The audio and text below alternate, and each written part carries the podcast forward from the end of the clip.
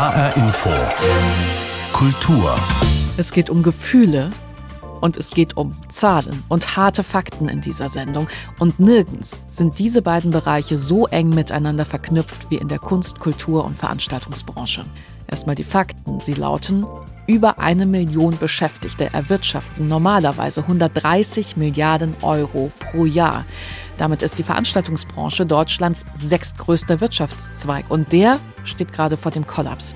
Seit elf Monaten haben Kunst, Kultur und Veranstaltungsmacher nahezu keine Möglichkeit mehr zu arbeiten. Diese Woche hat die Bundesregierung eine weitere Milliarde an Hilfsgeldern für den Kulturbereich freigegeben. Das klingt viel, aber hilft das auch viel? Die emotionale Seite. Wir als Kulturkonsumenten erinnern uns an Zeiten vor dem letzten März, also daran, wie wir Atemnot bekommen haben vor Lachen bei diesem Comedian live auf der Bühne, an das abrupte im Sessel hochschrecken bei diesem einen Moment in diesem neuen Film im Kino, an die Ergriffenheit beim Betrachten eines Kunstwerks in einem Museum, an laue Sommerabende mit Freunden und einem Bier in der Hand bei einem Open-Air-Konzert. Und eventuell hat man diese Bierflasche sogar kreisen lassen undenkbar, solche Momente seit Corona. Und das ist für uns Konsumenten schon hart. Wir wollen wieder raus, tanzen, was erleben. Aber für die Menschen, deren Job es ist, uns solche Erlebnisse zu ermöglichen, geht es um mehr als um nostalgische Erinnerungen. Da geht es oft um die pure Existenz. Angst, Verzweiflung sind hier die Gefühle und niemand weiß, ob, wann und wie es weitergeht. Es fehlt ein Fahrplan heraus aus dem nun elf Monate andauernden Stillstand. Das Geld ist knapp die staatlichen Zuschüsse oft schon lange aufgebraucht, auch wenn es immer mal wieder vereinzelt positive Nachrichten zu tollen Aktionen gibt. Zum Beispiel zu einer Spendenaktion vom Kasseler Kulturnetz. Jens Wellhöhner, wie viel Geld ist da zusammengekommen? Über 68.000 Euro. Die Leute vom Kasseler Kulturnetz sind überglücklich, denn sie sagen, vielen Künstlern steht das Wasser bis zum Hals. Schauspieler dürfen nicht auftreten, Maler finden keine Kunden. Ich habe mit dem Künstler Friedel Deventer gesprochen. Er macht viel Kunst am Bau, zum Beispiel vor öffentlichen Gebäuden oder Betrieben. Das fällt gerade alles weg, weil das Geld für Kunst einfach nicht da ist im Moment. Was fast schon ein bisschen verwunderlich ist, in Popsongs wird Corona noch gar nicht so stark thematisiert, wie man sich das vielleicht vorstellen würde. Bei Sarah Connor kommt das Thema so ein bisschen durch die Blume. Können wir vorspulen und so tun, als wäre alles wieder gut. Und dann feiern wir eine fette Party,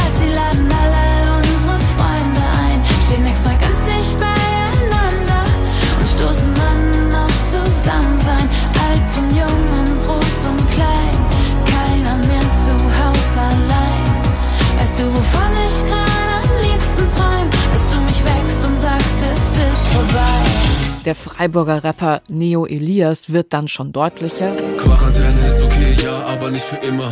Fühl mich wie ein Häftling in meinem Zimmer. Bitte, lass mich raus in die Stadt. Diese Isolation, sie fährt mein Brain so ab. Blicke durch die Scheiben meiner Fenster. Sehe keine Nachbarn, Schwestern nur Gespenster. Fühl mich wie ein Fremder, geschlossene Gesellschaft. Aber weder Sarah Connor noch Neo Elias werden ihre Songs in naher Zukunft vor einem Publikum performen. Da bleibt also nur eine leere Bühne. Aber selbst eine leere Bühne hat eine Ästhetik, die Kreativität auslöst. Der Fotograf Jo Henker hat verwaiste Kulturorte in der Pandemie fotografiert. Das Ganze im Rahmen eines Arbeitsstipendiums der Hessischen Kulturstiftung und herausgekommen sind wirklich wunderschöne Schwarz-Weiß-Aufnahmen, entstanden überall in Hessen. Yvonne Koch hat sich mit dem Fotografen getroffen. Eine riesige Diskokugel auf einem Rollbrett glitzert einsam in einem ansonsten leeren Raum. Eine Leiter steht verloren auf einer kleinen, spielbereiten Bühne. Ein geschwungener Bartresen leitet den Blick auf ungenutzte Sessel und Sitznischen. Die Bilder des Fotografen Jo Henker fangen eine triste, zum Teil fast skurrile Stimmung von kleinen Bühnen und Clubs ein. Alle geschlossen und verwaist wegen Corona. Ja, wäre bestimmt irgendwie lustiger gewesen, wenn man äh, nicht irgendwas mit Blümchen gemacht hätte oder so. Das wäre nicht ganz so deprimierend geworden. Man hat im Prinzip immer die leeren Räume vor Augen. Genau diese Räume und die Stimmung möchte er einfangen. Gerade jetzt und gerade von den kleinen Clubs und Bühnen. Denn die kommen im Moment zu kurz, findet Jo Henker. Wenn ich irgendwie in den Medien irgendwas höre, dann geht es primär um Theater, die eh schon staatlich, kommunal, wie auch immer ganz massiv gefördert sind. Aber irgendwie diese kleinen Clubs die ganz, ganz viel zum äh, kulturellen Leben beitragen eigentlich und quasi das Fundament für das sind, was nachher die große Kultur ist. das ist immer so eine Randerscheinung, dass man das also nicht so richtig mitkriegt in den Mainstream-Medien, sage ich mal. Jo Henker versucht das mit seinen Möglichkeiten zu ändern, mit Fotos eben, wobei er die ganze Serie in Schwarz-Weiß gehalten hat und auch nur spärliche Beleuchtung einsetzt. Ich hatte einen Handblitz dabei, weil Clubs gerne mal auch innen drin schwarz angemalt sind. Ansonsten war das so, dass es tatsächlich den derzeitigen Zustand zeigen sollte und dass die allermeisten Bühnen einfach nur mit Putzlicht beleuchtet sind. Das, was die Leute tagtäglich sehen, die da jetzt noch arbeiten gehen. Da aber nichts, für mich nichts von dem eigentlichen Zustand ablenken sollte, habe ich gesagt, okay, das muss so weit reduziert werden, wie es irgendwie nur geht.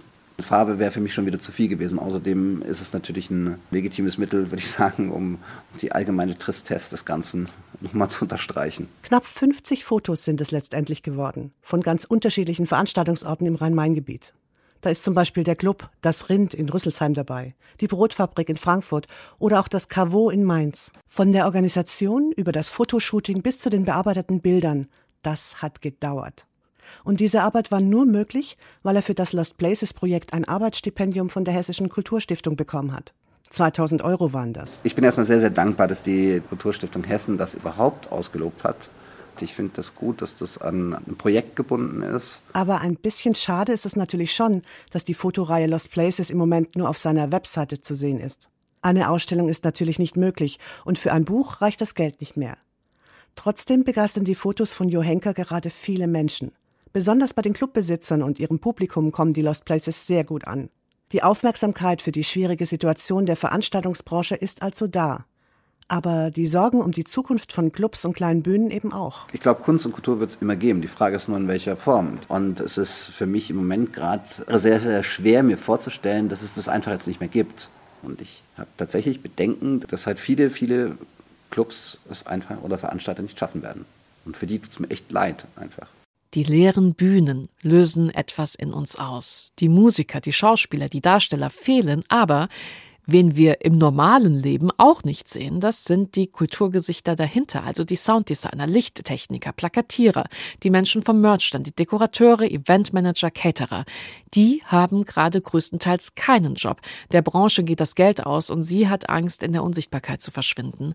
Darauf aufmerksam macht zum Beispiel das Bündnis der Veranstaltungsbranche Hashtag Alarmstufe Rot mit Mitinitiator Christian Eichenberger. Herr Eichenberger, diese Woche hat die Bundesregierung für den Kulturbereich eine weitere Milliarde an Hilfsgeldern freigegeben. Das klingt ja jetzt erstmal viel, eine Milliarde. Aber wie weit wird Ihnen das überhaupt helfen? Ja, die Milliarde klingt erstmal viel. Allerdings muss man wissen, dass die gesamte Veranstaltungsbranche eigentlich viel breiter sich aufspannt. Nämlich man hat vier Sektoren, wenn man die betrachtet. Einmal den ganzen wirtschaftsbezogenen Veranstaltungsbereich. Das sind also Messen, Kongresse, Produktpräsentationen, eben wirtschaftsbezogene Veranstaltungen.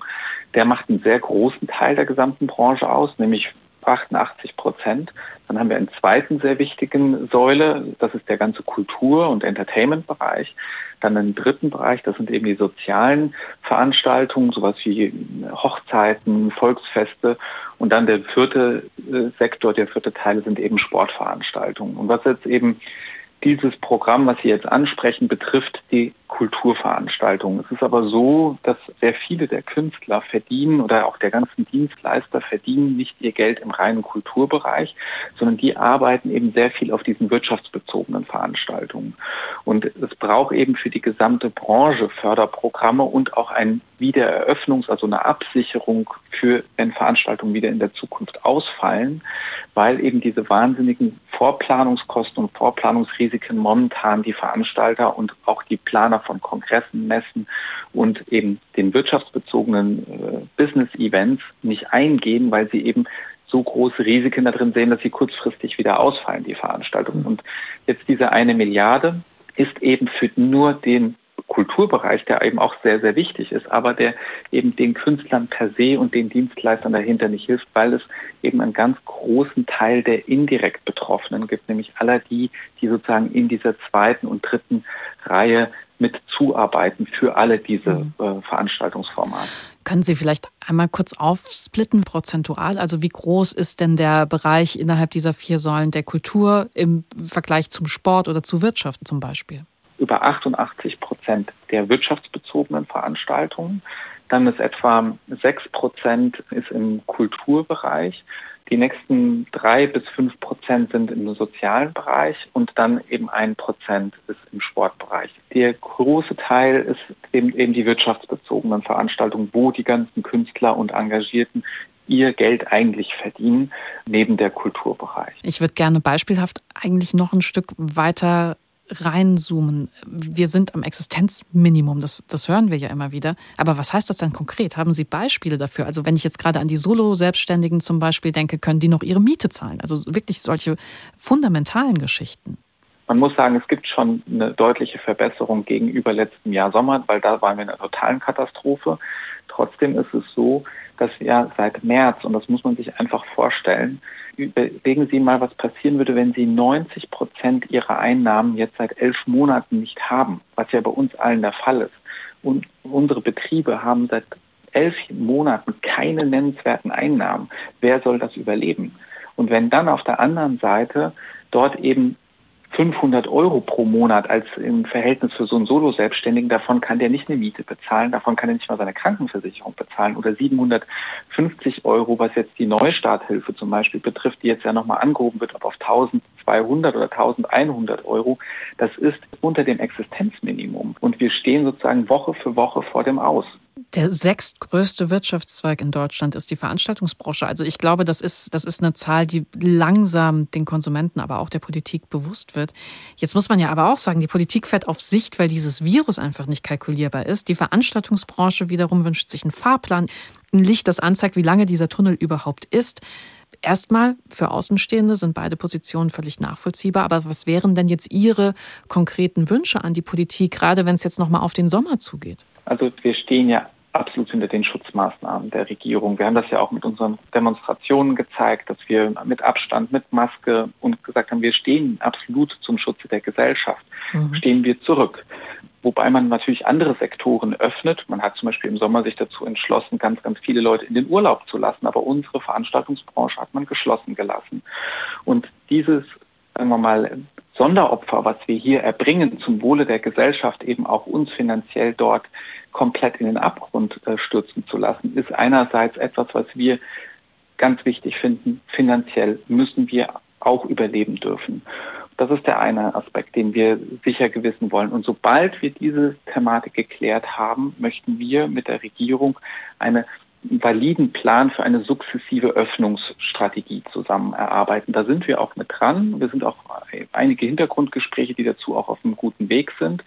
Man darf es nur nicht an einem einzigen Wert festmachen, sondern wir müssen es schon natürlich an der wie stark ist unser Gesundheitssystem ausgelastet, wie sieht die Inzidenz aus, können wir dann eben Stück für Stück öffnen und dann die Personenzahlen und Gästezahlen wieder in Kontakt treten lassen zueinander. Weil was man noch erwissen muss, ist einfach die ganze Veranstaltungsbranche, wie Sie schon richtig sagen, ist der sechstgrößte Wirtschaftszweig. Deutschland braucht die Veranstaltungswirtschaft, weil 50 Prozent aller Reisen nach Deutschland sind wegen Veranstaltungen. Das heißt, wir können so viel Geld in die Rettung der Luftfahrt stecken, es werden 50 Prozent aller Flugzeuge leer bleiben und der Hotels und der Taxifahrer, weil eben ganz, ganz viele Menschen nach Deutschland kommen, weil Deutschland die drittwichtigste Veranstaltung und Messedestination sogar bei den Leitmessen die wichtigste weltweit ist. Und der deutsche Mittelstand braucht es auch, weil es sein zweitwichtigster Vertriebskanal ist, wo sie ihre ganzen Produkte als Exportweltmeister präsentieren, inszenieren und dort eben Produkte haptisch auch nur erlebbar werden. Also wir brauchen auch diesen Zweig sehr bald wieder und diese Planbarkeit und Sicherheit in einer guten Öffnungsstrategie, eben damit die Veranstalter und Planer sagen können, ab Sommer, Herbst können wir sukzessive dann, je nachdem wie auch die Impfquoten und so sich entwickeln, eben wieder öffnen. Christian Eichenberger, Mitinitiator von Hashtag Alarmstufe Rot, ein Bündnis der Veranstaltungsbranche. Weil diese Branche aus so vielen einzelnen Bereichen zusammengesetzt ist, fehlt ihr oft eine starke Lobby, die jetzt dringend notwendige Sichtbarkeit. Und da hilft zum Beispiel das Projekt Kulturgesichter. Die Idee, den Menschen, die in dieser Branche arbeiten, online ein Gesicht geben, und zwar auf verschiedenen Websites. Da sieht man hunderte Fotos, alle schwarz-weiß, mit Namen und Berufsbezeichnung der Macher der Veranstaltungsbranche. Diese Kulturgesichter sind nach Vorwahl sortiert, also Sie können die Kulturgesichter Ihrer jeweiligen Region sehen. Und noch sichtbarer macht dieses Projekt gerade die hessische Rockband April Art. Die haben gerade ihr neuestes Video veröffentlicht zu dem Song Break the Silence. Rund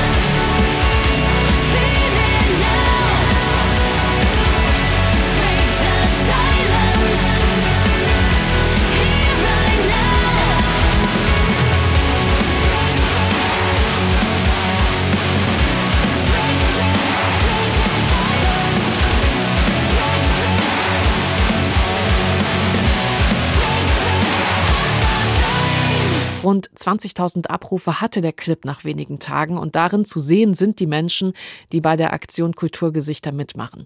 Lisa Marie Watz ist die Sängerin von April Art. Wie geht's denn Ihnen und Ihrer Band im Moment? Oh, als erstes mal, bei mir sagen eigentlich alle immer nur du. Also ich würde mich riesig freuen, wenn wir du sagen können, sonst bin ich, glaube ich, das komplette Interview total verwirrt. nee, das, das möchten wir nicht. Okay, pass auf.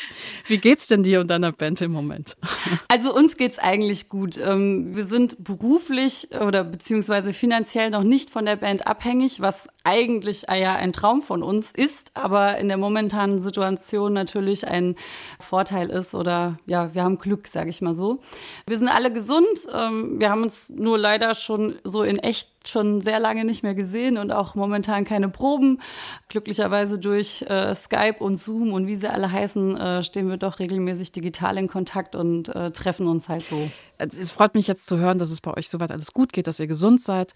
Aber dann finde ich es krass, gerade vor dem Hintergrund, weil du ja sagst, wirtschaftlich seid ihr nicht betroffen, dass ihr die ähm, Kulturgesichter in euer neues Video eingebaut habt. Wieso habt ihr das gemacht? Naja, die Kulturgesichter beziehungsweise die Menschen, die in der Veranstaltungsbranche tätig sind, sind ja auch Freunde von uns. Also zum einen sind es Freunde, zum anderen sind es natürlich auch Partner und außerdem sind sie für uns als Band ja auch enorm wichtig, weil ohne all diese Menschen, die hinter der Bühne arbeiten, können wir ja gar nicht auf der Bühne stehen.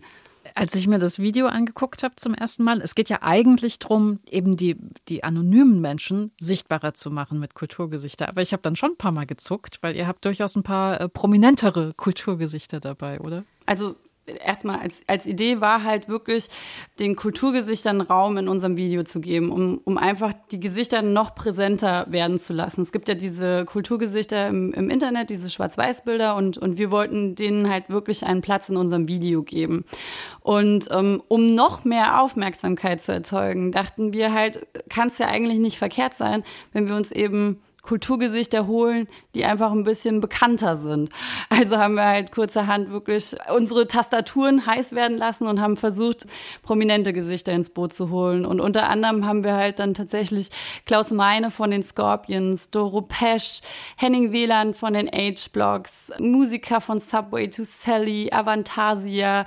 Ähm, ich kann sie gar nicht alle aufzählen. Also ganz, ganz viele tolle Künstler waren von dem Projekt einfach begeistert und haben gesagt, hey, das finden wir klasse, wir wollen das unterstützen und ähm, haben uns auch ihr Bild zugesandt und äh, wir durften es in unserem Video verwenden. Weißt du noch, wann ihr das letzte Konzert gespielt habt? Ähm, tatsächlich hatten wir 2020 ein Konzert auf einem kleinen hessischen Festival, auf dem Music Forge Sitz Festival Edition in Gambach. Also ja, die haben das tatsächlich durchgekriegt, unter Corona-Regeln ein Festival zu organisieren. Dazu muss man aber wirklich sagen, also das ist wirklich was Ehrenamtliches, das hat überhaupt nichts mit wirtschaftlicher Umsetzung zu tun. Die Leute, die da gearbeitet haben, die haben alle kein Geld bekommen. Das ist halt ins Leben gerufen worden, um einfach Kultur möglich zu machen, aber das hat nichts mit den Menschen zu tun, die alle gerade von, von dieser Situation betroffen sind. Ich hänge immer noch bei Sitzfestival, ehrlich gesagt. Ich stelle mir jetzt gerade vor, was das für dich für ein Gefühl sein muss, wenn du vor einem Publikum stehst, das sitzt und dann sich sitzen, also sitzen, tanzen geht schon, ne? aber sieht vielleicht komisch aus von oben. Also das war so, dass immer sechs Leute in einem kleinen Feld sein durften. Und da war dann eine Kirmesgarnitur und äh, die hatten auch einen Sonnenschirm und äh, also die, die hatten es da eigentlich ganz schön in ihren äh, Zellen und dann war halt immer zwischen den Zellen dann wieder Platz und dann kam die nächste Zelle. Aber ich muss ehrlich sagen, für mich als Künstlerin war es eigentlich gar nichts. Also für mich ist es, also es war natürlich schön, wieder mit dem Publikum irgendwie teilweise in Kontakt zu kommen, aber wir bezeichnen unsere Musik oder das, was wir auf der Bühne machen, oft als Rocksport. Und äh, den macht man halt gemeinsam vor der Bühne. Und zwar eskalieren bei uns halt einfach wirklich alle. Und äh, das ist halt auch, also hat ganz, ganz viel auch mit Nähe zu tun und auch mit körperlicher Nähe. Also nach unseren Shows treffen wir uns immer mit dem Publikum am Merchstand und ich nehme die Leute in den Arm, ich mache mit jedem ein Foto, der eins machen möchte. Und diese Nähe, die fehlt mir komplett. Und das kann man auch nicht mit, mit solchen Shows vergleichen. Hm. Ich glaube einfach, dass wenn alle gemeinsam an einem Strang ziehen, dass das die besten Karten sind, um diese Pandemie zu besiegen. Das machen wir und wir teilen fleißig euer Video die nächsten Wochen, oder? Das ist auch eine gute Idee. Die Musik steht zusammen gegen Corona oder versucht es zumindest. Das Theater hingegen versucht sich an neuen Umgangsformen.